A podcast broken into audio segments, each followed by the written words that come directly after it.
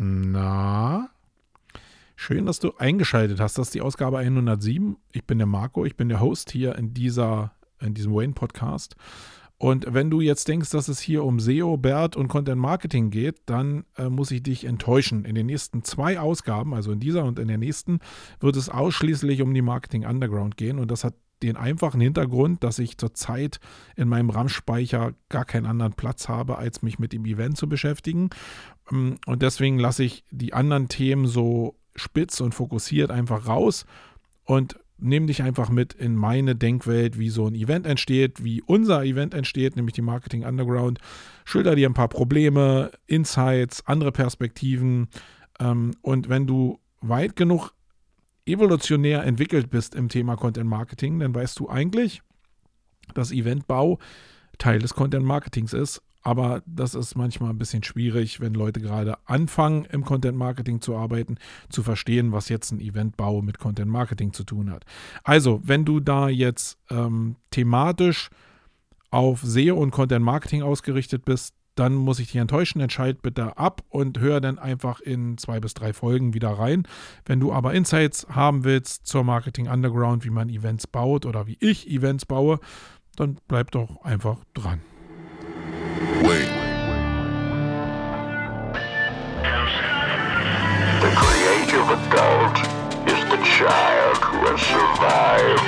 Wait. The most powerful element in advertising is the truth. Wait.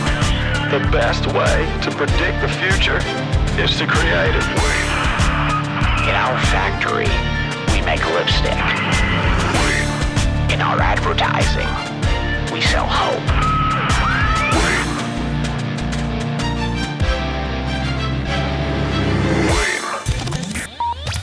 Was sonst? Ja, was sonst? Hallo nochmal in der Ausgabe 107 des Wayne Podcasts. Ich bin der Marco, Marco Young, ich bin der Host in dieser Sendung. Ähm, Erstmal zu Beginn will ich mich bedanken bei allen Hörern, die in der Ausgabe 106 äh, wirklich eingeschaltet haben, durchgehalten haben und bei allen, ähm, bei allen Nachrichten, die ich bekommen habe, die sehr, sehr wohlwollend waren und sehr dankbar waren. Ähm, bei allen euch da draußen als Hörern der 106 möchte ich mich bedanken. Und wenn du jetzt das erste Mal hier zuhören solltest, dann denkst du vielleicht, warum bedankt er sich jetzt so, so radikal da bei denen? Ähm, das liegt daran, dass der Podcast drei Stunden lang war. Und das ist, glaube ich, nicht so sehr selbstverständlich, dass man sich einen Podcast drei Stunden lang antut.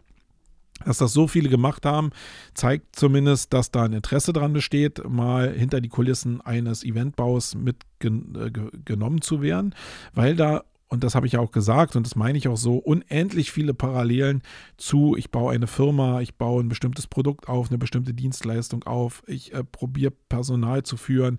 Da sind so unendlich viele Andockpunkte zu Sachen, die auch so im normalen Business abseits von Events stattfinden, dass ich glaube, dass das schon auch interessant war, einfach mal so ein Insight zu bekommen. Ich würde mir zumindest wünschen, dass es viel mehr Leute da draußen gibt, die so eine Insights liefern, weil auch ich davon natürlich megamäßig profitiere. Ich bin in sehr vielen Unternehmergruppen drin, wo ich mich austausche mit Unternehmern und ich kriege da schon eine ganze Menge Feedback. Aber ich würde ganz gerne noch viel mehr Feedback haben, um viel mehr Verhaltensmuster für mich ausprägen zu können, viel mehr Wege zu haben, wie ich mich entscheiden kann, viel mehr Möglichkeiten zu haben, wie ich mich entscheiden kann. Und das setzt natürlich auf auf der Tatsache, dass ich auch in meiner Entwicklung, in meiner intellektuellen Entwicklung in dem Thema und auch als Mensch da auch schon dran andocken kann. Das ist jetzt überhaupt gar nicht ketzerisch gemeint, aber ich glaube, es gibt so eine gewisse Schwelle. Es gibt die Leute, die in den Markt reinkommen jetzt hier, die im Online-Marketing oder Marketing probieren, Fuß zu fassen und die sich erstmal ganz stark und ähm, fokussiert auf ein Thema raufstürzen, sagen wir mal SEO. Und die können natürlich noch nicht in der Lage sein, das Feld so breit zu sehen, wie es vielleicht am Ende des Tages ist. Aber wenn du dich jetzt selbst angesprochen fühlst und auch so spitz noch in, dem, in einem bestimmten Thema drin bist, dann merke dir einfach, dass du an eine Schwelle kommen musst, wo du das Thema so gut kannst, dass du die nächste Stufe zündest und probierst jetzt die Themen miteinander zu verbinden. Äh, bestimmte Evolutionsstufen der Erfahrung zu haben, um zu erkennen, dass jetzt Content Marketing schon eine große Hausnummer ist, wenn du SEO spielen willst. Andersrum genau dasselbe, dass SEA damit reinspielt, dass Markenbildung damit reinspielt.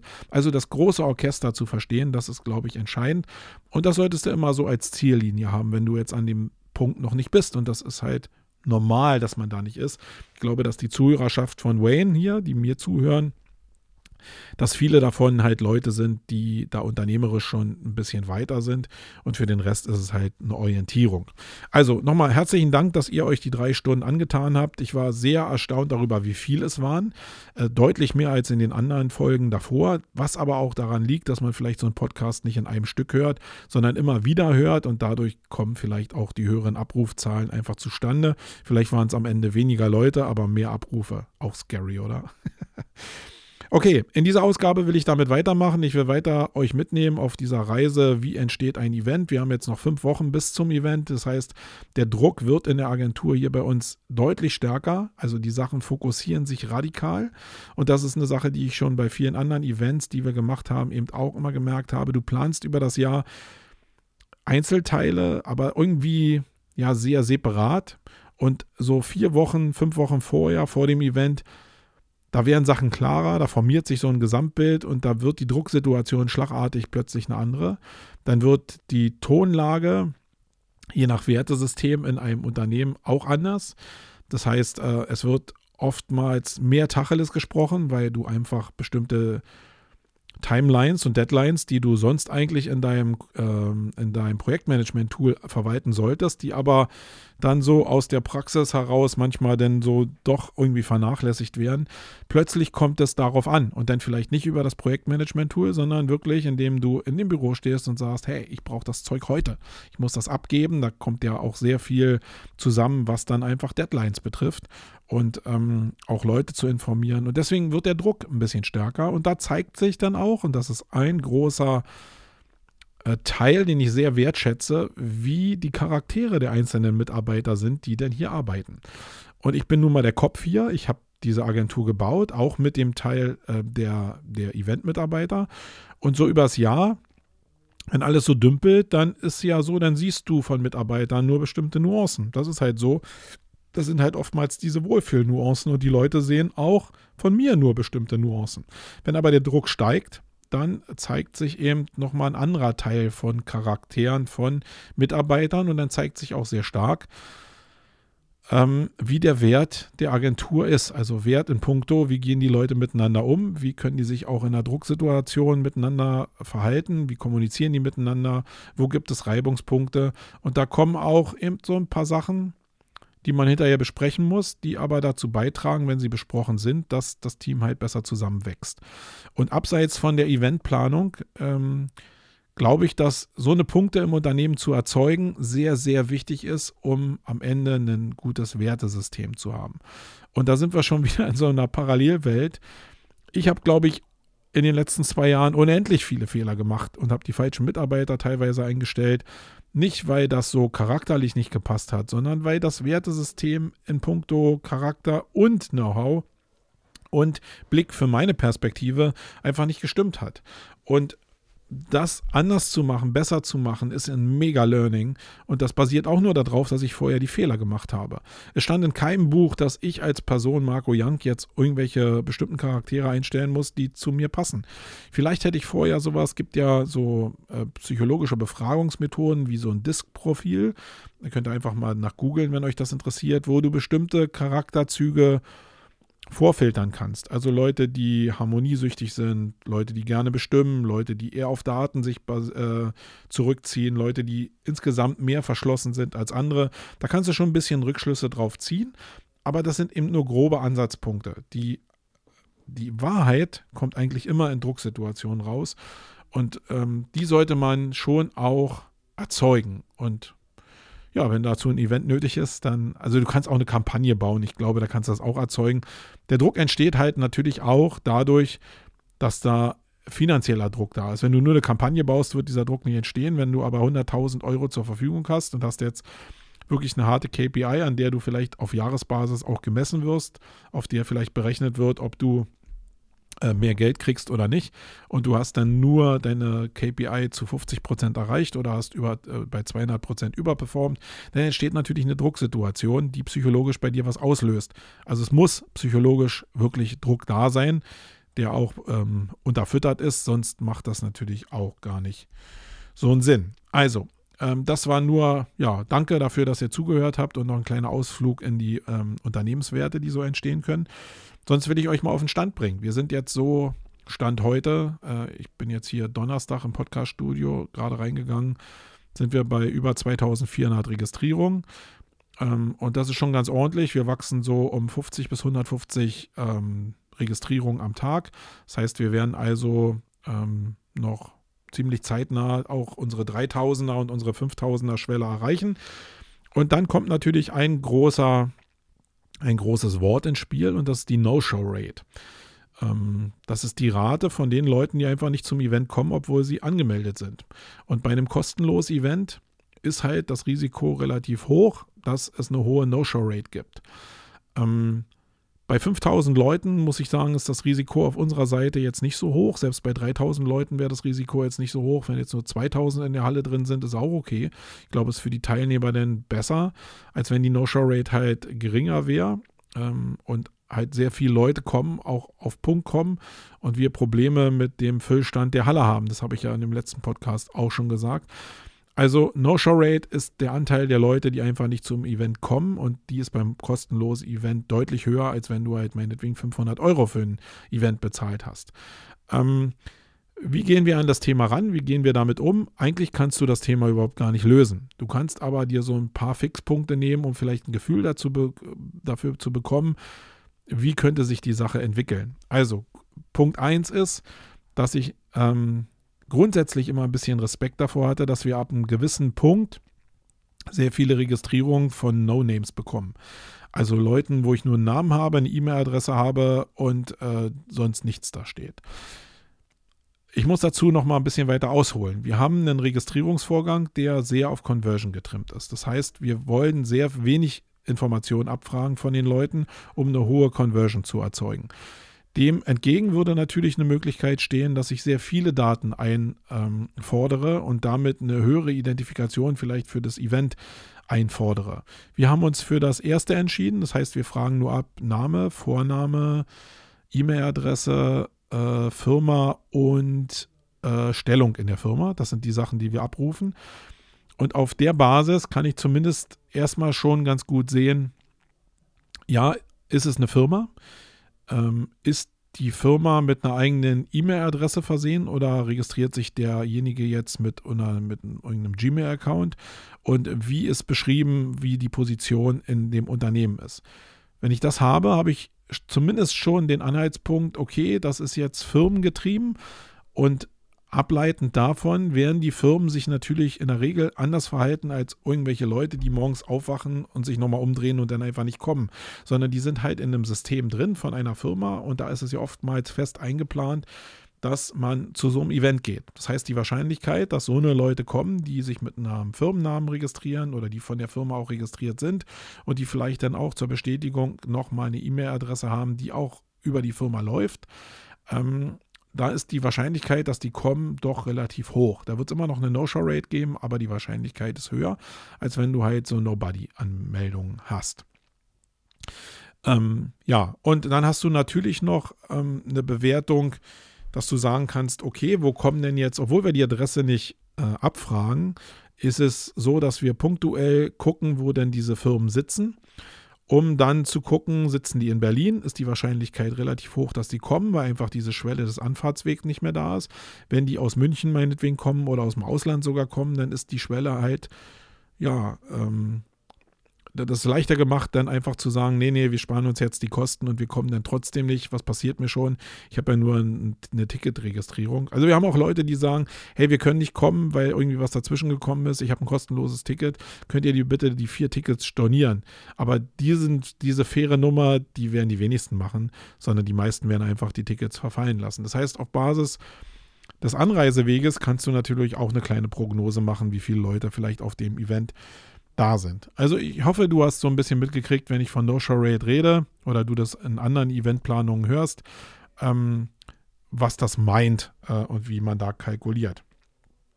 Dann ist ein Riesenproblem, was wir immer haben und was wir auch offen kommunizieren werden in den Videos, die ich produziere, aber was wir auch im Mailing drin haben werden und was ich auch im Podcast hier sagen werde, ist, dass wir ein großes Problem haben zu wissen, wann kommen welche Mengen in diese Halle rein. Die Halle ist grundsätzlich ausgelegt für 9000 Menschen bei Konzertbespielungen, das heißt, wenn alle stehen. Wir haben aber natürlich einen großen Standapparat da drin, wir haben die Bühnen da drin und deswegen ist nach der Sicherheitsabnahme, werden wir so 3000, 200 zweieinhalbtausend Menschen bis 3000 Menschen äh, in der Halle gut verkraften können. Wenn aber doch jetzt mehr kommen sollten, dann werden wir ein Problem kriegen, ähm, was die äh, Hallenkapazität anbelangt. Und dann kann es natürlich durchaus sein, dass Leute draußen stehen ähm, und nicht reinkommen. Und die sind natürlich dann frustriert. Den Zustand wollen wir nicht erzeugen, aber wir können ihn auch nicht hundertprozentig ausschließen, gerade bei so einem kostenfreien Event. Deswegen werden wir das auch nochmal radikal ähm, ja, kommunizieren. Aber wir gehen eher davon aus, dass gerade wenn es auch innen sehr eng wird und sehr voll wird, dass die Leute dann eher sagen, ey, lass uns doch mal in Berlin treffen und lass uns mal da quatschen. Hier ist uns das zu voll und dass da eine Fluktuation einfach entsteht. Ich glaube, das ist ganz normal bei so Events und auch, dass dir alle Speaker jetzt auf den, auf den Bühnen immer gefallen und die Themen dich direkt ansprechen, das wird eben auch nicht der Fall sein. Deswegen glaube ich, kann man da entspannter sein, sage ich jetzt einfach mal so, obwohl ich es nicht bin, weil das schon echt wichtig ist. Ähm, wenn da jetzt irgendwie 500 Leute noch in der Schlange draußen stehen und ich kann keinen mehr reinlassen, pff, nee, das will ich, das will ich überhaupt nicht. Will ich mir nicht mal vorstellen, dass das so ist. Und der zweite Knackpunkt äh, ist eben so, wie viele Leute haben überhaupt die Möglichkeit, die Sessions zu sehen an den Bühnen? Wir haben auf der Bühne 2, also auf der kleineren Bühne, so 200, 250 Sitzplätze haben auch durch den Molton-Abhang nicht die Möglichkeit, ähm, dass die Leute von außen noch reingucken, bis auf den kleinen Eingang, den wir da haben werden. Und wir haben eine große Bühne, wo ähm, 500 bis 600 Leute Sitzplätze bekommen ähm, und noch ein paar Stehplätze natürlich da sind. Das heißt, dann ist es auch aus, wenn du zweieinhalbtausend Menschen in der Halle hast, haben nicht alle die Möglichkeit, einen Sitzplatz zu bekommen. Das ist aber auch auf anderen Events so. Wenn du zu dem Demexco gehst und sogar 99 Euro bezahlt hast für dein Ticket, dann ist dir bei Weitem noch nicht garantiert, dass du in jede Session reinkommst, sondern du musst dich schon rechtzeitig bemühen, da reinzukommen und wenn zu ist, ist zu. Das ist natürlich ein Prä, was du hast, wenn du kostenlos bist, dass du da einfach ja auch nicht, nichts versprichst.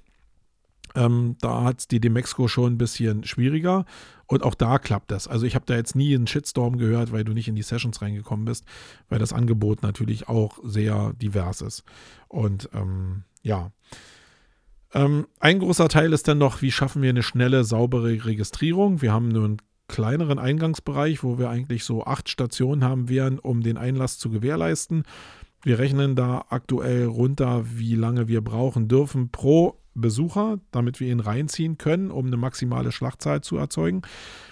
Und das probieren wir irgendwie zu gewährleisten und probieren natürlich noch die Leute ein bisschen bevorzugt zu behandeln, die jetzt Premium sind und die Speaker sowieso natürlich über einen ganz anderen Weg irgendwie in die Halle zu holen.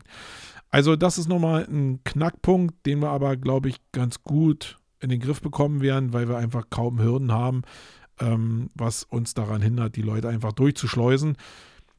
Auf Basis der aktuellen Entwicklung muss ich noch sagen, dass Sicherheitskonzepte für so ein Event nicht ganz unwichtig sind.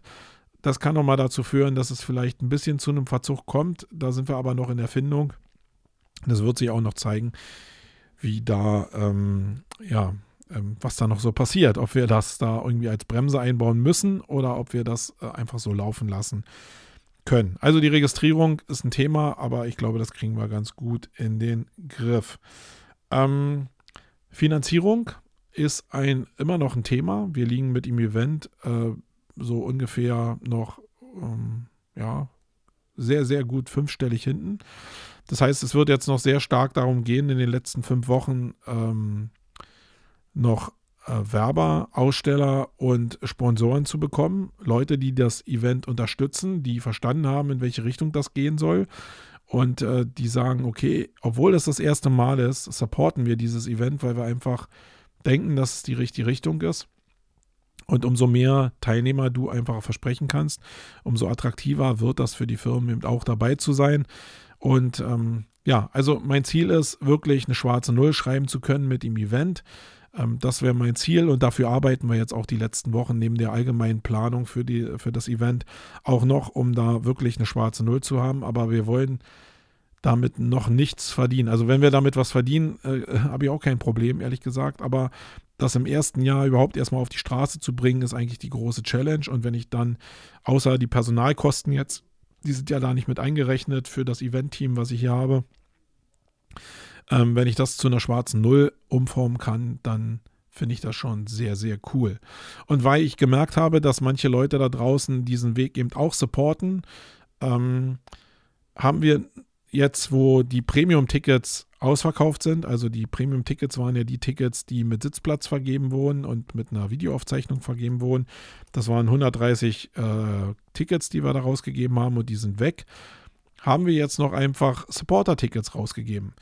Manche Leute haben mich ungläubig angeguckt und haben gesagt, äh, was soll das denn sein? Ähm, aber ich habe das von befreundeten Event-Leuten schon gehört, dass das eben schon diese Schwelle wie im Crowdfunding gibt von Leuten, die sagen, hey, ich will überhaupt nicht ausstellen, ich will überhaupt nicht äh, eine, eine, eine Werbung buchen oder irgendwas anderes da buchen, aber ich will dich einfach supporten, indem ich einfach ein Ticket kaufe und dir einfach 99 Euro überweise oder 199 Euro oder 299 überweise, einfach um dir zu helfen, dieses Event auf die Beine zu stellen. Und du kannst sicher sein, dass wir ähm, dir dafür ein kleines hm, Giveaway geben werden. Also wir werden uns da sehr dankbar zeigen dafür, dass du uns äh, finanziell supportet hast. Ähm, und wir werden natürlich das auch nicht vergessen, dass du uns supportet hast. Das ist sowas von finanzieller Reziprozität, dass das in jedem Fall wieder zurückkommt. Und das betrifft aber nur einen ganz kleinen Teil von Menschen, nämlich die, die verstehen, wo ich damit hin will mit dem Event und die sagen, okay, ich supporte das, weil ich meinetwegen die Marco kenne oder weil ich das Event wirklich unterstützen will. Deswegen sind wir da relativ mutig jetzt rausgegangen und haben diese, ja, einfach Supporter-Tickets rausgegeben. Ich glaube, das ist ein Weg, der recht unorthodox ist, der von vielen belächelt wird, die sagen, pff, wenn ich umsonst rein kann, warum soll ich dem dann 299 Euro geben? Aber ich glaube, da gibt es eine Welt dazwischen und ich ähm, muss jetzt sagen, wir haben die gestern eingestellt, wir haben da jetzt noch kein Supporter-Ticket verkauft, aber es wird der Moment kommen, wo irgendeiner supportet hat und dann sitze ich einfach vorm Rechner und sage Danke. Und den Namen, der wird sich ziemlich fest in meinen Kopf einbrennen und dann hast du diesen Punkt von Reziprozität, ähm, der irgendwann wieder zurückschwappen wird. Äh, sei dir dessen ganz sicher. Ja, also das mal als neues Denkmodell. Dann ist natürlich eine Sache, die ähm, auch stattfindet, will ich nicht verhehlen, wenn du ganz offen dein Mindset, deine Art, deinen persönlichen, dein, dein Werteraster mit so einem Drei-Stunden-Podcast rauslässt, dann ergeben sich daraus auch Möglichkeiten und neue Kontakte. Das heißt, neben dem, dass wir eben Leute gefunden haben noch, die ausstellen wollen, die das System supporten wollen, die vorher auch nicht verstanden haben, um was es geht oder überhaupt noch nie was von uns gehört hatten, ähm, da sind ein paar Aussteller und Werber dazugekommen, ähm, ist eben auch eine andere Sache entstanden, dass Leute verstanden haben, wie ich ticke und mir andere Leute empfohlen haben für mein Team, weil sie denken, dass sie ähnlich ticken. Und da gab es jetzt einen sehr schönen Kontakt, ähm, den ich jetzt hier nicht namentlich benennen will, weil es immer noch, ja, noch ein paar Sachen gibt zwischen Himmel und Erde, die man nicht so sagen kann und soll. Aber da hat sich ein Kontakt ergeben von jemand, der jetzt hier in unser Team reinkommt, wo es wirklich wie Faust auf Auge passt. Also wo man denkt, okay, warum ist der mir früher nicht über den Weg gelaufen? Und so ist ja das in dem gesamten, wie jetzt der Personalkörper hier bei Sumago und auch im Campix-Bereich entstanden ist, dass ab dem Moment, wo ich nicht mehr nach Stellenanzeigen für Eventmanager gesucht habe, sondern wirklich mir Leute gesucht habe, die mal was gerissen haben, mal was umgesetzt haben, was gemacht haben, die ein Reaktionsmuster ausbringen können von, ey, wir stehen jetzt gerade hier, und wir wollen aber dahin, wie komme ich jetzt dahin? Und nicht einfach aufgeben, sondern nach Lösungen suchen, lösungsorientiert arbeiten.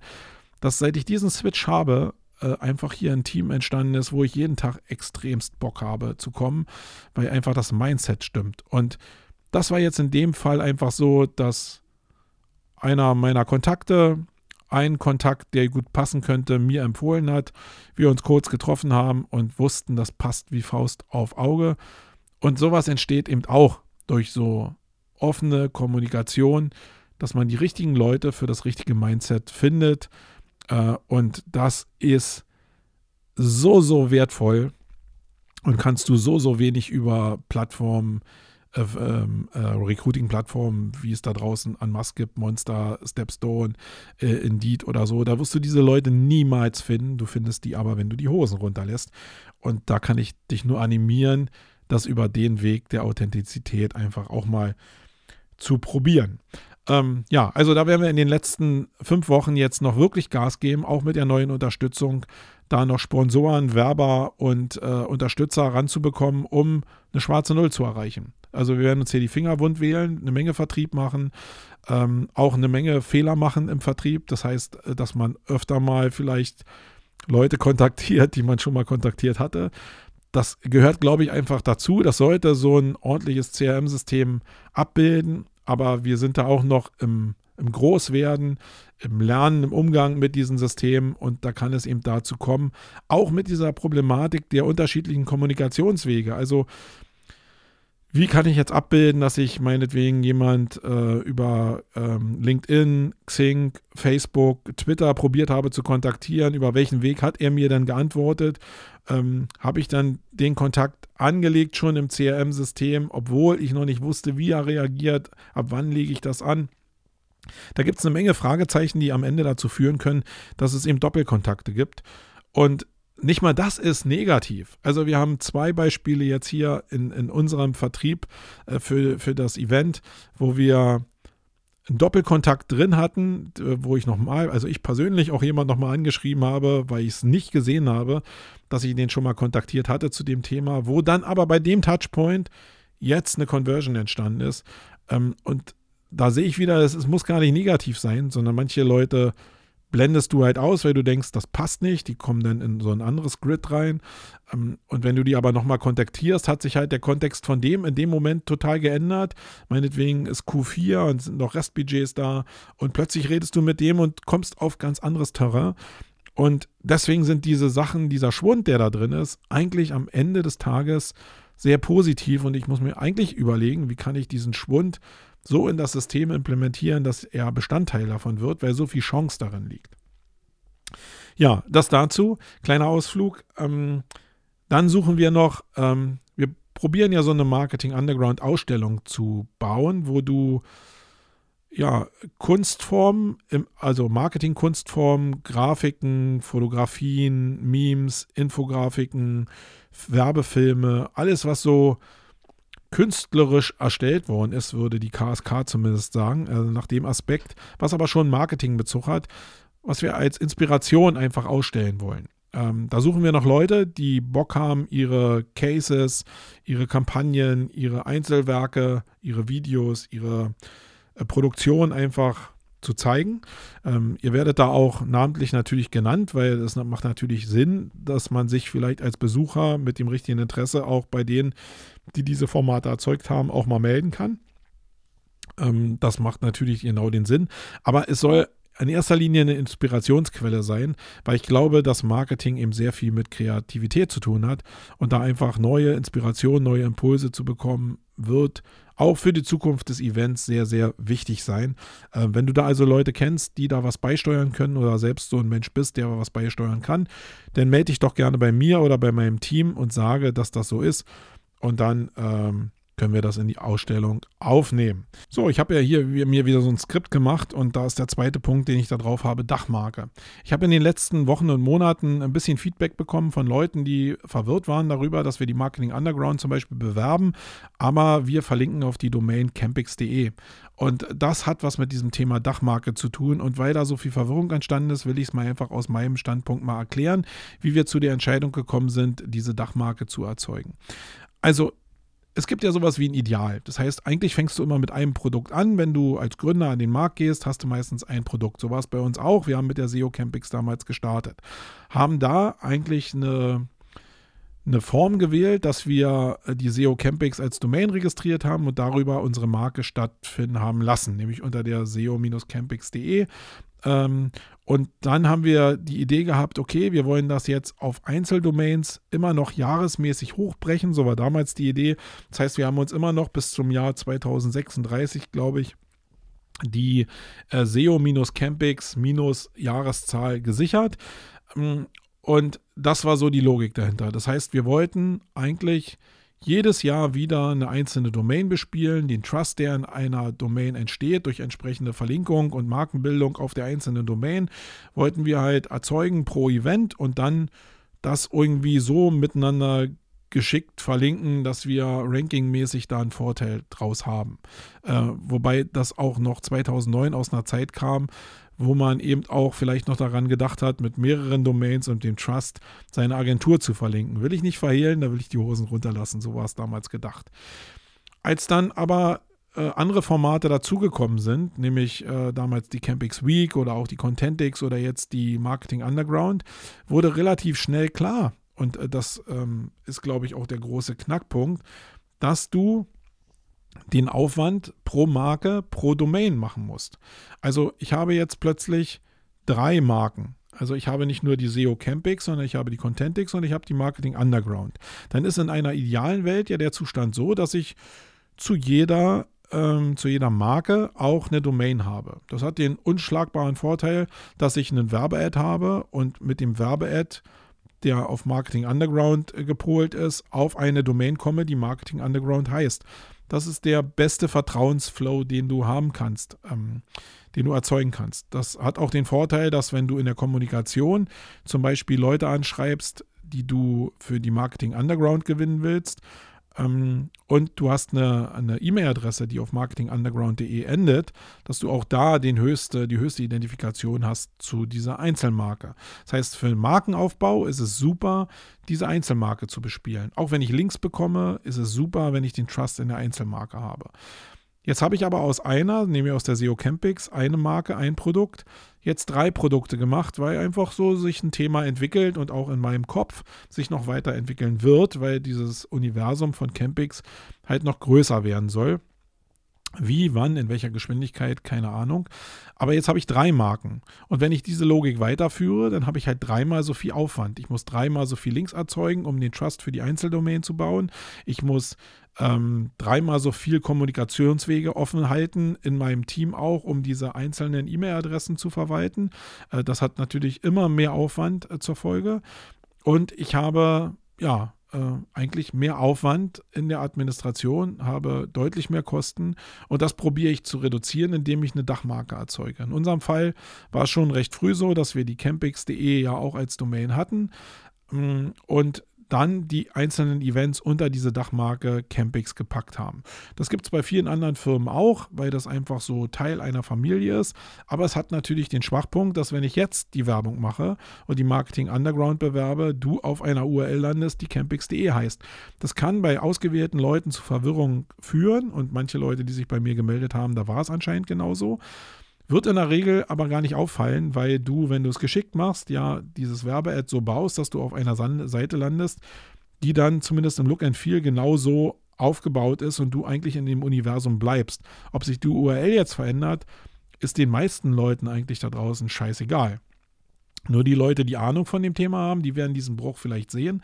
Auch Leute, die vielleicht die Identifikation über die SEO Campings haben, über die Historie heraus, die werden vielleicht auch diesen Bruch haben, weil sie einfach nicht verstehen, wie Marketing Underground jetzt mit Campings verbunden ist. Was ist jetzt nun Campings? Früher war immer die SEO Campings, kurz ausgesprochen die Campings. Das ist ein bisschen schwierig, auch historisch gesehen. Aber ich kann ja nicht aus der Historie da draußen eine unternehmensstrategische Entscheidung ableiten, sondern ich muss schon gucken, wie kriege ich es am besten auf die Straße und wie kriege ich es auch in Zukunft Zukunft am besten auf die Straße, weil wenn wir aus dem Campix-Konstrukt irgendwann sechs Einzelevents bauen, dann habe ich halt den Aufwand mal sechs. Und irgendwann kann ich mir das halt nicht mehr leisten. Und ehrlich gesagt, ich kann es mir auch schon bei drei Einzelmarken nicht mehr leisten, sondern da muss ich einfach ein paar Kompromisse eingehen und die liegen darin, eine Dachmarke zu bauen. Jetzt komme ich ja aus dem Bereich SEO. Und da ist es eigentlich für die Leute auch relativ klar, eine Dachmarke zu bauen, weil ich den Aufwand von Trust-Aufbau über Links und über Content halt nur einmal habe auf einer Plattform. Wenn ich drei Plattformen habe, muss ich dreimal so viel Links erzeugen, um entsprechende Rankings in einem gewissen Keyword-Cluster zu erzeugen. Ich muss auch Content auf jeder Domain aufspielen, um einen gewissen Traffic, eine gewisse Attraktivität auf der Einzeldomain zu erhalten. Das heißt, ich habe deutlich, deutlich mehr Kosten.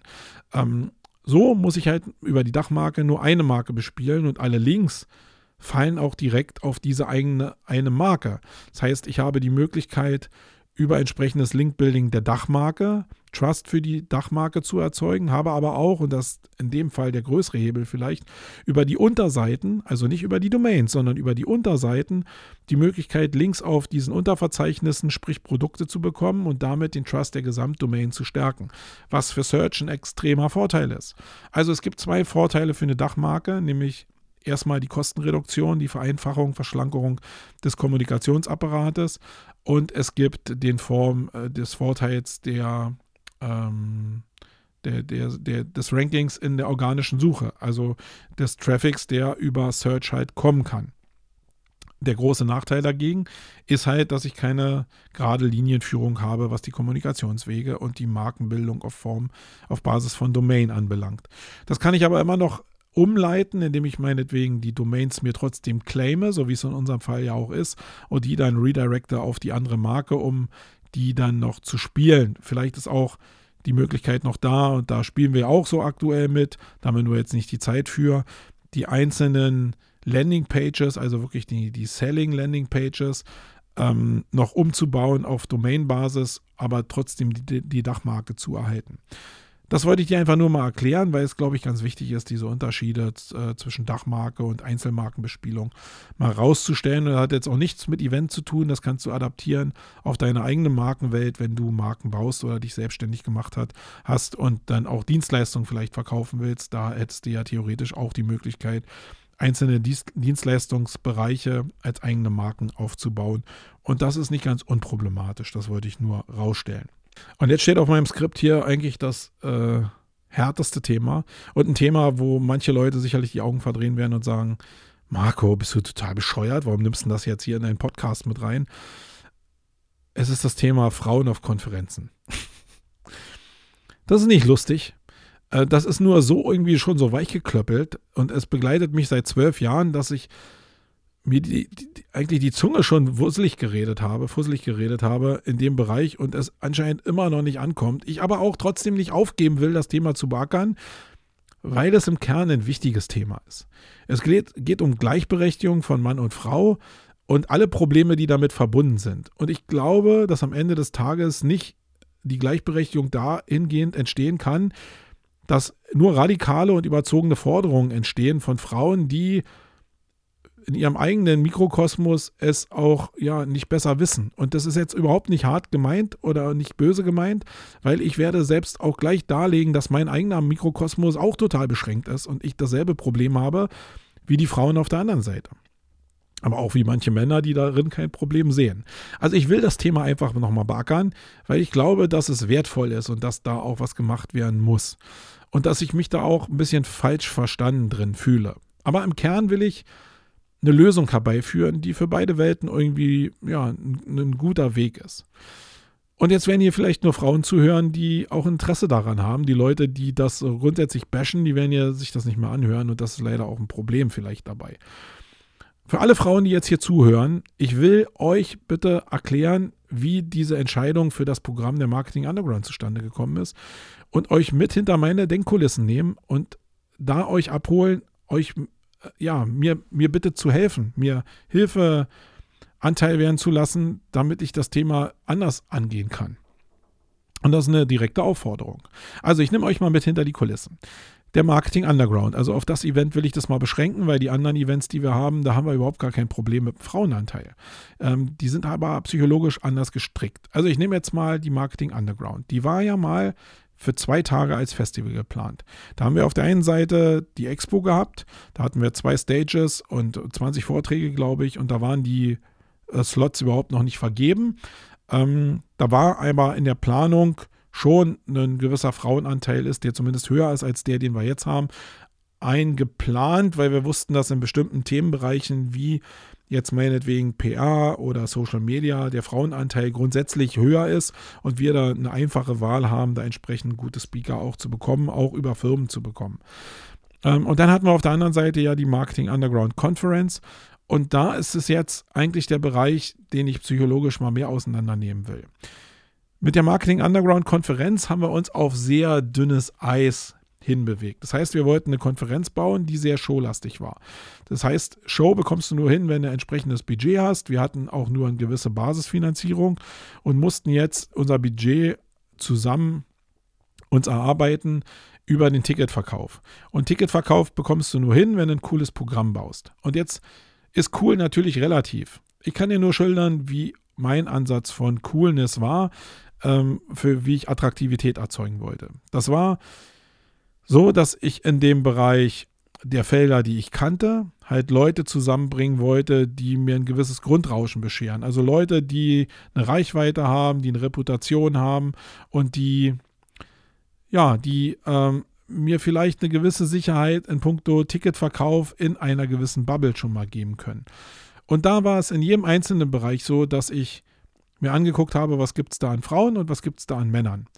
Und ich habe mich eigentlich am Ende des Tages immer für die sichere Variante entschieden. Und das war die Variante, die mehr Reichweite hatte oder die mehr Reputation hatte oder die mehr Content-Output hatte. Also da, wo ich mir eine subjektive Sicherheit mehr erangeln, konnte für eine, vielleicht einen fiktiven äh, Ticketverkauf. Und da haben am Ende des Tages immer die Männer gewonnen.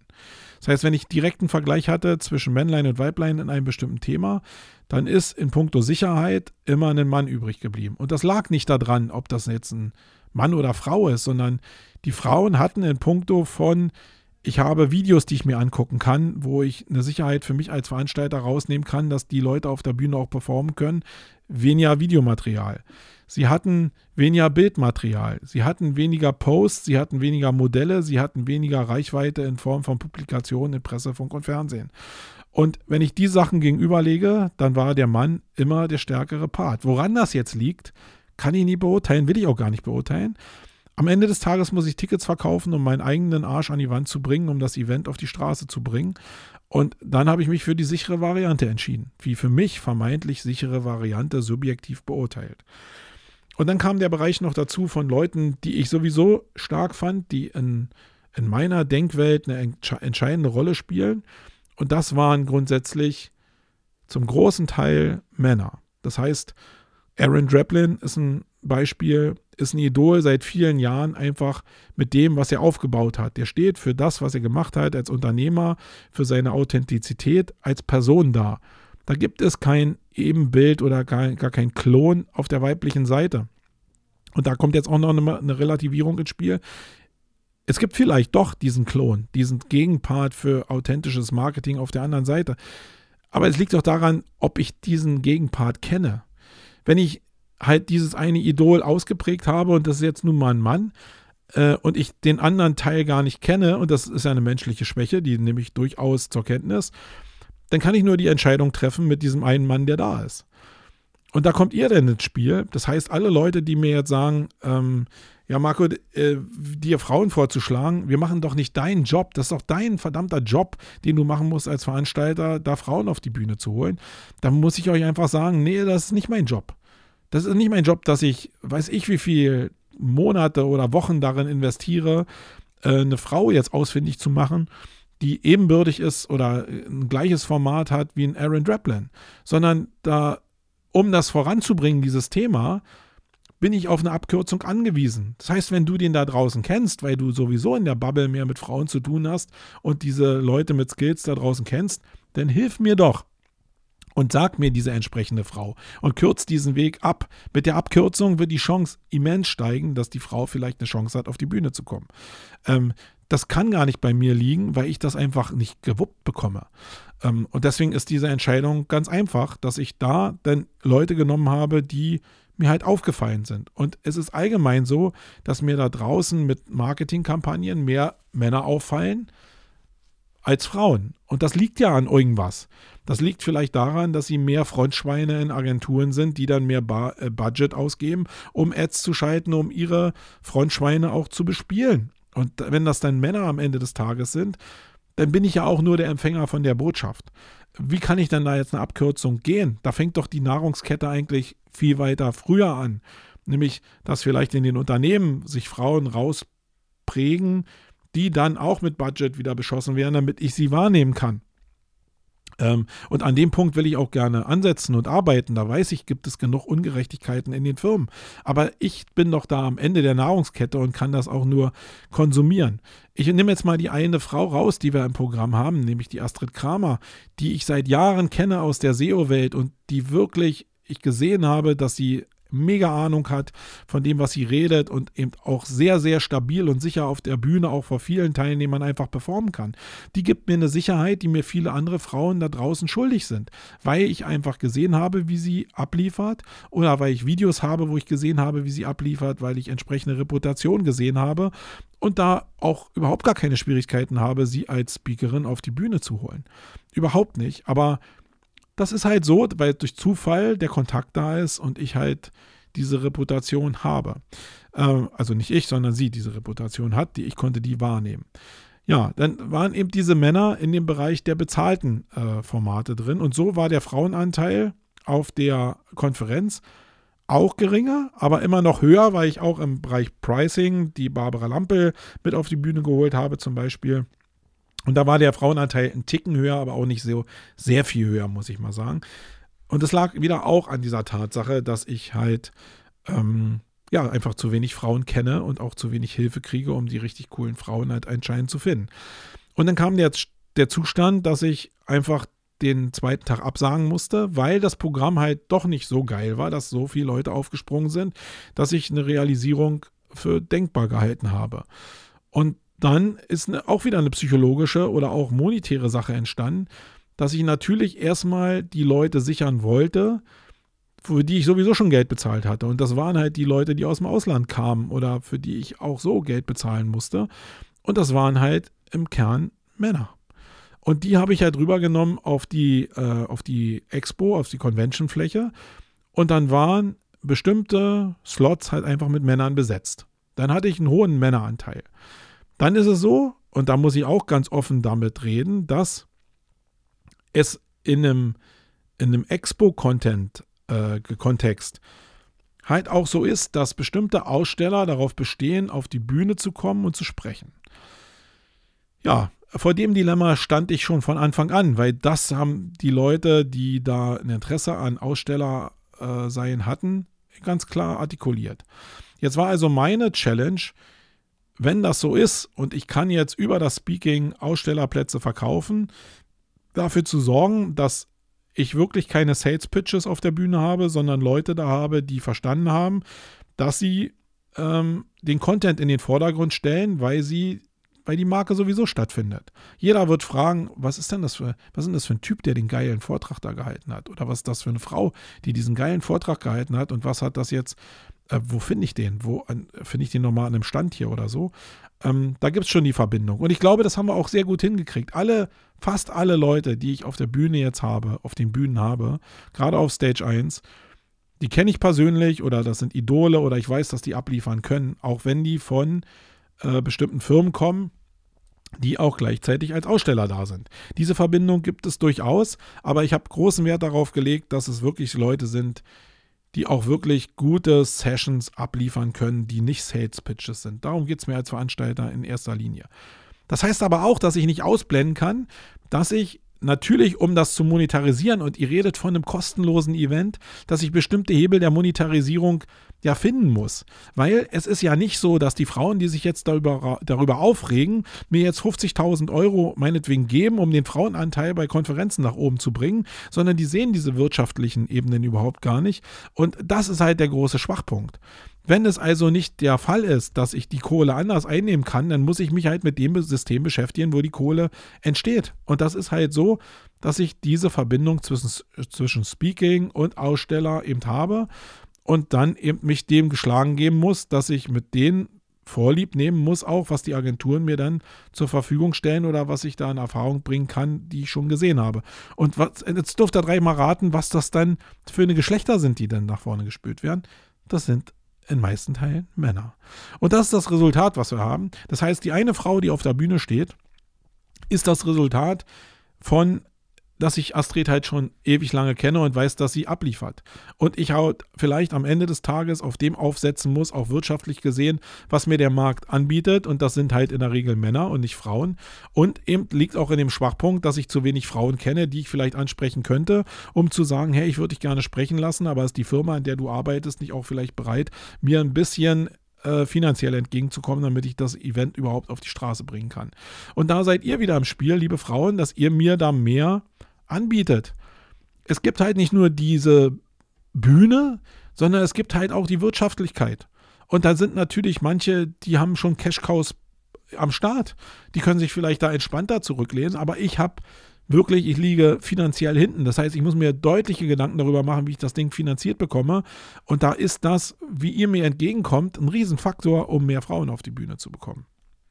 So, das wollte ich einfach mal sagen, wie das in der Historie entstanden ist und will euch auch bei aller Emotion, die da bei mir auch drin ste steckt und auch manchmal Verwunderung und manchmal ärgere ich mich da auch darüber, euch wirklich auffordern, mit mir daran zu arbeiten, weil ich bin nicht anti-Frauen auf Bühnen, auf Konferenzen, sondern ich brauche Hilfe und die müsst ihr mir geben. Und wenn ihr euch nur zurückzieht und sagt, das ist doch dein Job als Veranstalter, dann seid ihr für mich schon raus. Dann kann ich mich mit euch nicht eigentlich unterhalten, weil ich mit euch nicht auf einen grünen Zweig komme. Da geht es nur noch um Frauenrechte und das, da ist meine Welt halt einfach ein bisschen größer.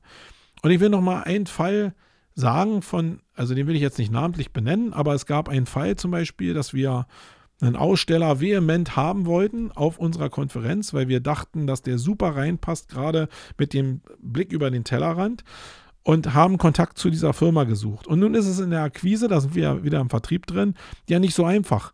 Du hast ja, wenn du nicht direkte Intros hast oder direkte Kontakte hast, es unheimlich schwer, an die entsprechenden Entscheider für bestimmte Themen ranzukommen. Und in dem Fall war es eben auch so dass wir an entsprechende Leute rangekommen sind, die das entschieden haben, obwohl sie vielleicht, ja, ja, sie durften es entscheiden, aber ob das jetzt so schlau war, dass die Leute das entscheiden dürfen, so what? Sie haben es entschieden. Sie sind nicht Aussteller geworden bei uns auf der, äh, auf der äh, Convention. Und das ist schade, aber das ist jetzt einfach so. Jetzt ist eine der Frauen, die sich darüber aufgeregt haben, dass so wenig Speaker auf der Bühne sind, eine gewesen, genau von der Firma, die wir angesprochen haben. Und da zeigt sich doch wieder, wo auch das Kommunikationsproblem ist. Das heißt, da wäre eine Frau gewesen, die vielleicht sich selber auf die Bühne gestellt hätte und was gesagt hätte, auch in puncto vielleicht ihrer Firma, für die sie arbeitet. Es kommt aber kein Kontakt zustande, weil der, der darüber entscheidet, ja ein Mann ist vielleicht, aber auch vielleicht jemand ist, der ja gar nicht in der Richtung entscheidet, jetzt Frauen auf die Bühne, sondern auch nicht versteht, wie jetzt meinetwegen eine bestimmte Produktionsform jetzt auf Marketing einzahlen kann. In dem Fall war es halt Audio und Sound im Marketing. Und da sieht man doch, dass es da so ein Gap gibt, dass es eigentlich nicht daran liegt, dass wir nicht einen Bedarf daran hätten, vielleicht von der Firma eine Frau auf die Bühne zu bekommen, wenn die Firma uns das entsprechend so gespielt hätte, sondern dass das in der internen Kommunikation mit allen Systemwegen, die es dann da gibt, und die liegen halt auch in der Finanzierung, ähm, dass es da einfach Hemmnisse gibt. Und wie einfach wäre es jetzt, wenn ich mich mit der Frau zusammenschließen könnte und wir es fürs nächste Jahr genau diesen Gap schließen könnten, diese Frau auf die Bühne holen, weil das ja sowieso auch eine ist, die was im Unternehmen zu sagen hat und das miteinander verbinden können. Dazu muss aber ein bisschen diese Hitzigkeit aus dieser Diskussion raus und dieses, hey, du Mann, du stehst in dieser einen Ecke und ich Frau stehe in der anderen Ecke und alle wollen sich nur böse miteinander begegnen. Das ist halt überhaupt nicht der Fall. Sondern die Kunst liegt eigentlich da drin, das äh, einander zu helfen. Und ich glaube, wenn wir diese Gaps hinkriegen und die Kommunikation zu den Frauen auch hinbekommen, die schon da sind, aber wo es einfach nicht die richtigen Kommunikationswege gibt, dann sind wir doch schon ein ganzes Stück weiter. Und dann, glaube ich, ist dieses Thema auch gar nicht mehr so groß. Das Problem ist halt einfach, wenn man dann liest, dass manche Leute sich darüber jetzt Gedanken machen, sind wir schnell bei dem Thema Sicherheit, weil das natürlich extrem radikal auch manchmal dargestellt wird und ähm, man sich darüber auch Gedanken machen muss, was ist denn jetzt irgendwie, wenn bestimmte Sachen passieren auf so einem Event? Ähm, und das sind eigentlich Ebenen, da will ich überhaupt gar nicht hindenken, weil das einfach ja impliziert, dass ich mir keine Gedanken darüber machen würde, sondern ich glaube, ich bin mehr in dem Thema drin, als die eine oder andere Frau da draußen. Ja. So, dann sind wir beim Thema, beim nächsten Thema und das ist das Thema Sicherheit, habe ich eben schon mal kurz angerissen. Das will ich jetzt nicht mal im Thema Frauenrechte und äh, Speakerinnen auf der Bühne sagen. Aber die Speaker-Auswahl ähm, ist für Veranstalter ein extrem starkes Thema, weil es natürlich Polarisierung und ein bisschen äh, Aufmerksamkeit jeder Marke und jedem Event auch gut tut, keine Frage. Die Frage ist nur, wie geht man damit um, wenn man bestimmte Leute, die polarisieren, auf die Bühne holt? Ähm, wie geht man damit grundsätzlich um? Also wir hatten vor Jahren mal dieses Thema Maschmeyer auf einer Online-Marketing-Bühne. Das ist heftig diskutiert worden. Bei den Online-Marketing-Rockstars ist auch die Jungerbin von Balsen da gewesen, die sich auch vielleicht relativ ungeschickt über bestimmte historische Betrachtungsweisen ihres eigenes, ihrer eigenen Familie auch geäußert hat. Aus diesen ganzen Sachen, wenn du halt Leute auf die Bühne stellst, die Reibung erzeugen, entstehen bestimmte Sachen, die in Social Media halt wirklich bis auf die Spitze getrieben werden, wo sich viele Veranstalter, die im Kleinen, einschließlich mir und einschließlich Veranstalter, die ich kenne, wirklich mittlerweile Gedanken auf einer Ebene machen, die schon ja faktisch äh, ich weiß gar nicht, wie ich das nennen soll, äh, Festivalcharakter haben. Nee, ist es nicht. vielleicht katapultiert uns genau diese Sache, mich eingeschlossen, in eine Ebene der Professionalität, wo wir nie gedacht haben, dass wir dahin müssen. Und das betrifft eben auch Sicherheitskonzepte. Ich kenne mittlerweile Online-Marketing- äh, Konferenzveranstalter, die Sicherheitskonzepte der Stadt präsentieren müssen, weil in Social Media bestimmte Shitstorms und äh, Social Media Gegenbewegungen entstanden sind. Und das ist eine Sache, die die wir hier aktuell auch diskutieren. Wie weit gehen wir in dem Thema? Wie weit müssen wir in dem Thema gehen? Was, auf was muss man sich einstellen? Auf welche Verhaltensweisen muss man sich vorbereiten? Welche Reaktionsmuster bespricht man denn hier auch im Unternehmen? Ähm, und das ist schon eine neue Dimension, die da entsteht. Und ich will das auch gar nicht wieder im Detail abreiten. Ich will nur sagen, wie wird man jetzt so in Sachen Herr, irgendwie, wenn die Leute immer radikalisieren, aber eigentlich das ideale Event haben wollen und trotzdem alles totdrehen und alles bashen, was irgendwie auf der Richtung dahin, ohne die Folgen zu betrachten, eigentlich ähm, da geäußert wird oder auch zusammengeschweißt wird. Da werden irgendwelche Gruppen gebildet, die dann auch ja, in, in, der Rhetorik sehr stark sind und die für eine gewisse Menge auch stehen, die eben sogar eine Stadtverwaltung dazu äh, bewegen, bestimmte Entscheidungen zu treffen. Und das ist schon scary. Da sind wir so auf einem Level, wo ich mir auch mal ein bisschen Gedanken drüber machen muss. So, ähm, Vertrieb ist ähm, noch das nächste Thema. Ich will mit euch so den einen Satz besprechen, den wir, glaube ich, in dem Vertrieb bis jetzt, und das geht ja jetzt hier schon irgendwie hm, zehn Monate, den wir am meisten gehört haben und der aber auch für uns am prägendsten ist und der für uns auch jetzt noch nicht so richtig beantwortbar ist oder zu justieren ist. Und das ist der Satz von, wir schauen uns das erstmal an und dann sind wir vielleicht im nächsten Jahr dabei. Ähm, und das verbunden, aber immer mit der Formulierung, ey, wirklich eine spannende Sache, die er da auf die Beine stellt. Und dann kommen diese Sätze das hat jetzt natürlich so diesen Beigeschmack im Vertrieb, dass du den Leuten, die bei dir arbeiten, auch immer sagen musst, ja, die Leute sagen immer dasselbe, klar, aber wir müssen die Leute halt finden, die jetzt schon Entscheidungen treffen und die das System so supporten, weil es halt unterschiedlich ist und gerade im ersten Jahr auch im Zuge dieser Reziprozität halt äh, die Möglichkeit bietet, vielleicht für die nächsten Jahre auch bessere Preise zu bekommen, überhaupt einen Stand zu bekommen, etc. pp. Da wird sich immer was irgendwie ableiten lassen.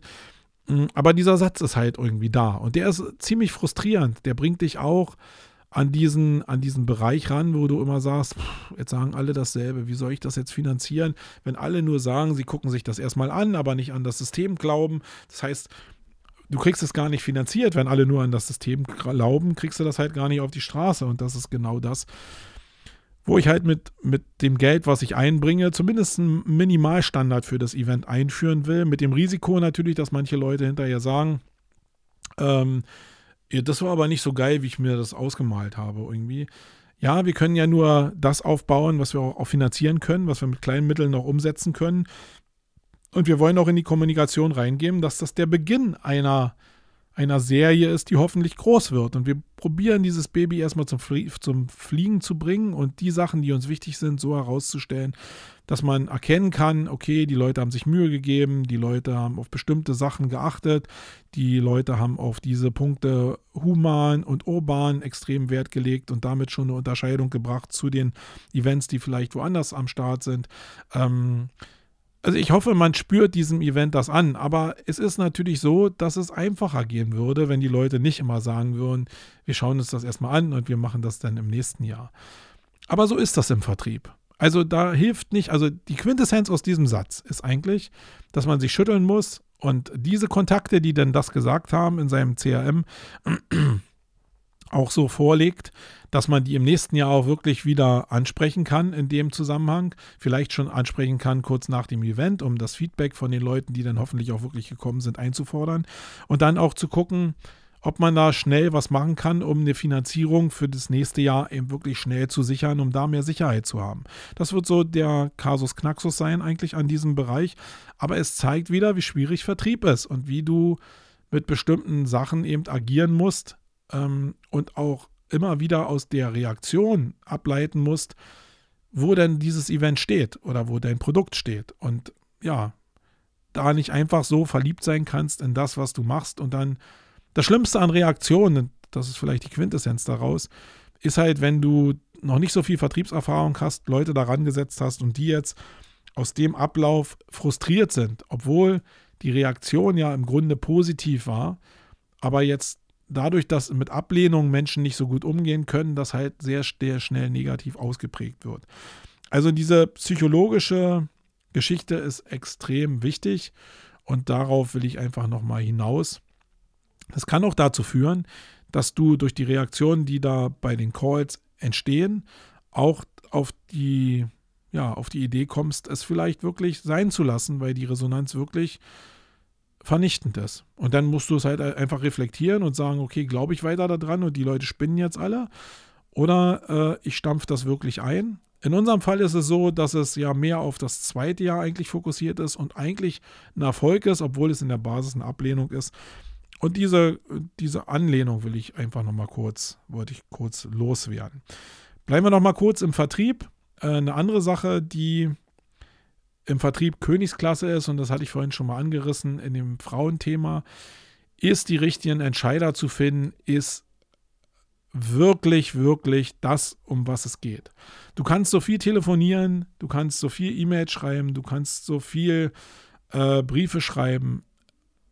Es ist völlig egal, wenn du am Ende nicht den richtigen findest, sondern irgendein Sekretär vielleicht dich nicht durchlässt und so tut, als ob er eine Entscheidung treffen kann, dann bist du verloren, verraten und verkauft. Das heißt, du musst Kontakte schmieden, die dich dazu befähigen, die richtigen Entscheider zu treffen oder zu kontaktieren. Und das kostet Zeit. Und die Zeit hatten wir vielleicht für unser Event jetzt auch nicht. Wir hatten elf Monate eigentlich so, wo wir mit dem Vertrieb eigentlich angefangen haben. Und da hatte ich so naiverweise gedacht, ja, das reicht ja locker. Aber Vertrieb ist viel, viel länger. Und auch diese Kontakte zu bekommen, ist viel intensiver, als man eigentlich denkt, weil man irgendwie, man denkt, ja, man ist direkt vor dem Entscheider und dann ist es gerade bei großen Firmen relativ einfach.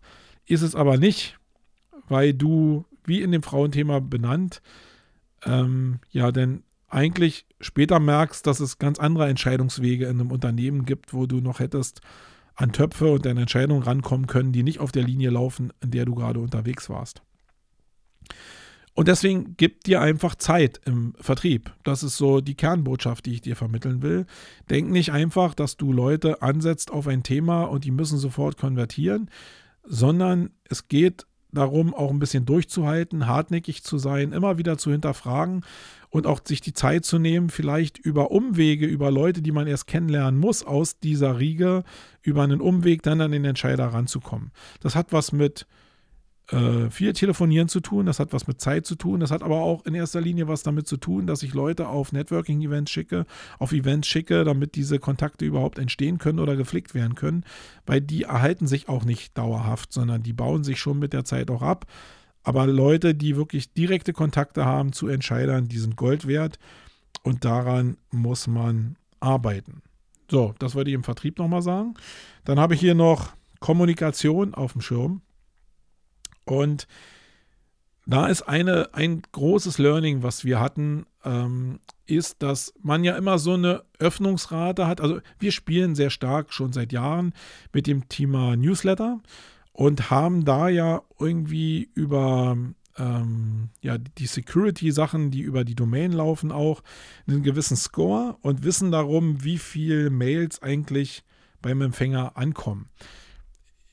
Wir überprüfen den auch, wissen, dass wir auf bestimmten Domains halt einen schlechteren Score haben äh, und auf bestimmten Domains einen besseren Score haben und auch über bestimmte IPs einen besseren Score haben oder äh, einen schlechteren Score haben.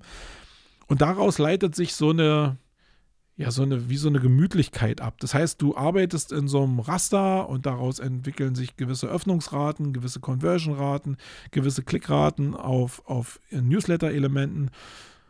Und dann hinterfragt man bestimmte Sachen nicht mehr. Und immer wenn du Mailings rausschickst, wie jetzt in dem Bereich, wo wir einfach die Kommunikation für die Erstattung der Tickets der Konferenz gemacht haben, wo du halt einfach, weil das ähm, ja ein beschränkterer, kleiner, auch über Outlook zu verteilender Kreis ist, die Leute direkt angeschrieben hast, merkst du halt, dass viele, viele Leute diese Mails überhaupt nicht bekommen, weil die entweder schon über die äh, Spam-Systeme in Firmensystemen einfach rausgefiltert werden, weil du bestimmte Trigger einfach erfüllst oder weil du einen Quality Score hast oder einen, einen, einen Zustellscore, der halt schlecht ist auf deiner Domain, da merkst du halt irgendwie, dass so viele Leute deine Mail gar nicht bekommen haben, die die eigentlich bekommen müssten, in einem Fakt, wo du ganz, in einem Bereich, wo du extrem dicht an die Leute ranrobben willst, dass es echt schon ein Bereich ist, wo du dir einfach mal Gedanken nochmal drüber machen musst. Abseits von dem, dass dein Newsletter halt ab einem bestimmten Punkt fliegt und konvertiert und in einer bestimmten Leistungsfähigkeit auch konvertierst. Ähm, ja, jetzt könnte man denken, man baut eigene Listen an, eigene Verteiler an, die man denn, wo man die Ticketholder entsprechend clustern kann. Das ist aber gar nicht so einfach. Am Ende des Tages ist halt dieses Clustering und diese Ableitung von äh, oder und und ähm, Linien, die man bauen kann in so ein Listensystem. Ähm, andere Mail-Aggregatoren benutzen ja sowas wie Tagging, was ja im Endeffekt auch nur Listen sind.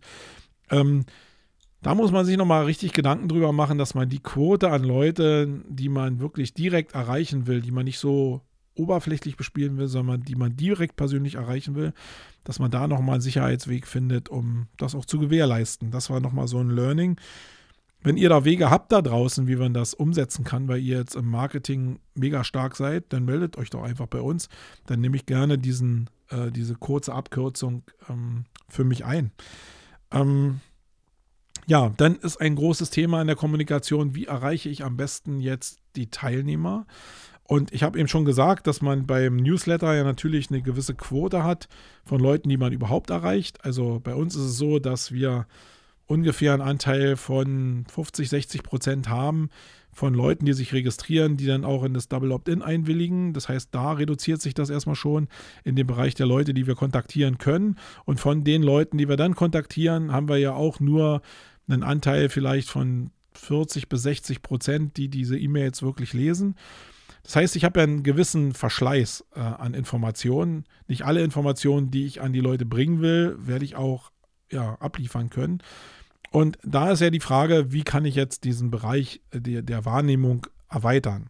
Und was wir gemacht haben, ist, dass wir einfach ähm, angefangen haben, jetzt Videos zu produzieren, wo wir nochmal diese Botschaften, die einfach in der Marketing Underground drinstehen, die USPs nochmal ähm, ja, breiter streuen wollen in Form eines Videos. Und ein Video zeigt immer mehr ähm, empathische Faktoren, psychologische Faktoren, aber gibt auch viel mehr Informationen preis, als wenn ich das schreiben würde. Und deswegen ist Video echt ein gutes Format. Du kannst Video auch gut ausspielen als Werbe-Ad äh, in den Social Media ähm. Du kannst es über deine eigenen Kanäle ausrollen.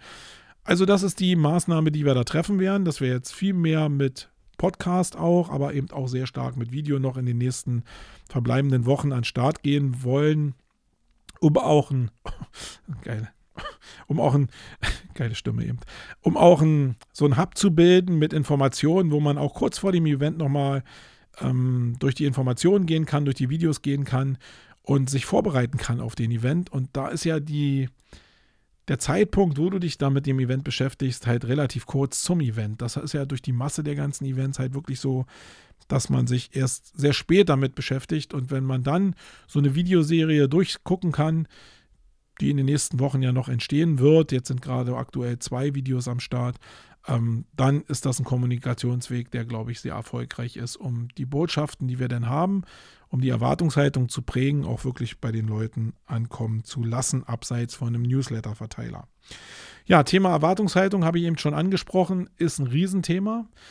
Ähm, wo wir daran arbeiten werden die nächsten Wochen, ist, dass wir einfach ein bisschen wirklich tief stapeln, um die Erwartungshaltung nicht so hoch aufzulegen. Das ist halt erstmal, da kommt uns die Marke ein bisschen entgegen.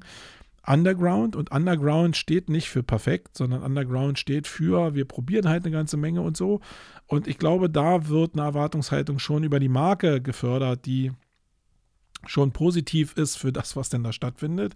Aber wir wollen bestimmte Schwachstellen noch einfach thematisieren, wie die Einlasslage, wie die Registrierung, wie der vorhandene Platz an den Bühnen, wie das so sein kann mit dem Füllstand der Halle, ähm, wie das mit der Finanzierung ist und so. Da entsteht ja draußen eine Erwartungshaltung, die ja nicht Hochglanz ist, sondern die realistisch ist, wo man dann ankommt und sagt, hey, ja, das ist so, wie mir das geschildert wurde. Und ich habe das bekommen, was mir geschildert wurde. Und ab da kann es dann nur bergauf gehen. Es ist viel schlimmer, wenn ich jetzt sage, ey, wir sind die Schärfsten und wir sind das Neueste am Markt und wir sind jetzt super human und wir kriegen jetzt Kontakt zu jedem Teilnehmer der 2500. Das ist halt nicht der Fall. Das wird auch nicht passieren. Und realistisch damit umzugehen in diversen Medienformen ähm, wie Video oder in dem Podcast hier, das ist eben wichtig und das ist Teil der Kommunikationsstrategie, auch in Sachen Erwartungshaltung. Ähm, ich glaube, dass so die Königsklasse, was ich von dem guten Karl Kratz eben auch lernen durfte, dass die, äh, dass die erzeugte Erwartungshaltung bei den Leuten entscheidend dafür sein wird, wie erfolgreich das Event am Ende des Tages auch wahrgenommen wird. Ja, und sonst wird es so, und das ist so das abschließende Thema, darum gehen, wirklich mit kleinsten Kapitalansatz Einsatz die größte Wirkung zu bekommen. Und da sind bestimmte Sachen mit bei, einfach die vielleicht erstmal ein bisschen für euch befremdlich erscheinen werden, ähm, die aber hochkommunikativ sind. Wir haben auf den anderen Veranstaltungen wie der SEO Campix und der Contentix ja immer so Sachen gehabt wie Eierlaufen, wie Sackhüpfen, wie irgendwelche anderen Aktionen, wo Menschen miteinander Spaß gehabt haben. Und das wollen wir auf dem Event auch wieder machen. Das wird mit zweieinhalbtausend Menschen oder mit 5000 Menschen im Durchlauf natürlich ein bisschen schwieriger werden. Aber wir wollen zumindest zeigen, dass wir uns Mühe geben, Menschen miteinander zu verbinden. Und was gibt es Besseres, als zwei Leute in den Sack zu stecken, die sich vorher nicht kannten und die jetzt irgendwie ein Wettrennen machen um einen bestimmten Preis? Das hat halt kommunikative Wirkung. Das sieht ein bisschen so nach Kindergarten aus, aber das ist Underground. Wenn es die Wirkung hat, dass Menschen zusammenkommen, dann ist mir das eigentlich scheißegal, ob das, wie das aussieht, sondern die Wirkung zählt und auch bei jedem Einzelnen, der dann da mitrennt und der jetzt jemand kennengelernt hat, da wird hängen bleiben, hey, wir haben uns beim Sackhüpfen kennengelernt. Und das ist nur ein Beispiel für das, was wir da auch noch am Rande planen. Es liegt natürlich auch ein bisschen daran, dass ihr euch auf das Thema einlasst und jetzt wirklich auch euch nicht zu fein seid, euch vielleicht in den Sack zu steigen, ähm, oder Eierlauf zu machen oder bestimmte andere Spiele zu machen, die halt irgendwie verbindend sind. Ja, aber ihr seid sowieso der Träger für den Erfolg der, des Events, wenn es darum geht, euren Nutzen rauszuziehen. Dann können wir ja sowieso nur den Rahmen bauen und ihr müsst schon die Vorteile für euch selbst rausziehen.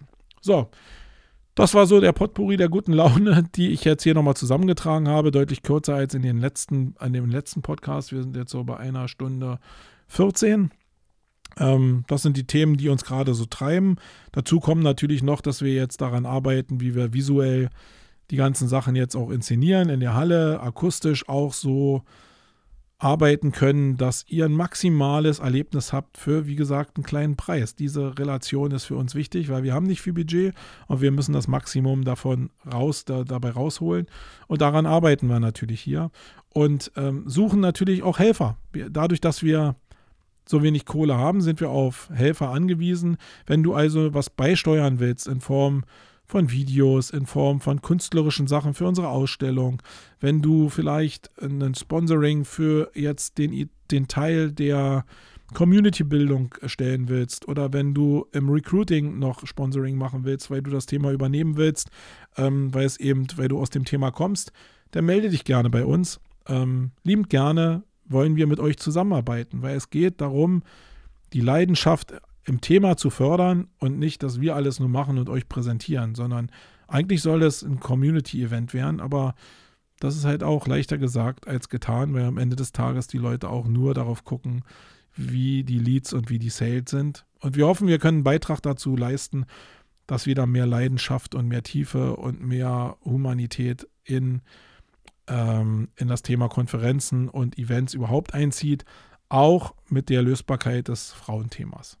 So, ich bin raus für diese Ausgabe. Ich hoffe, dass ich es nochmal schaffe, in 14 Tagen einen Podcast zu machen.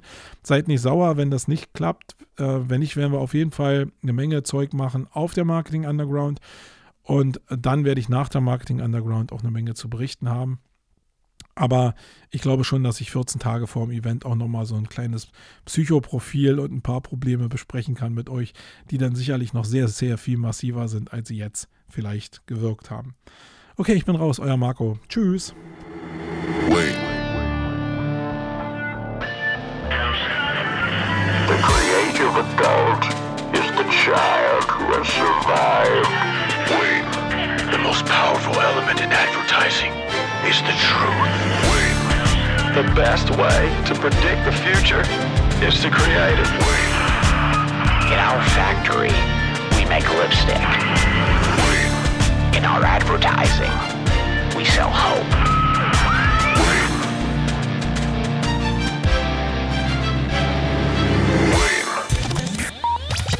Sonst?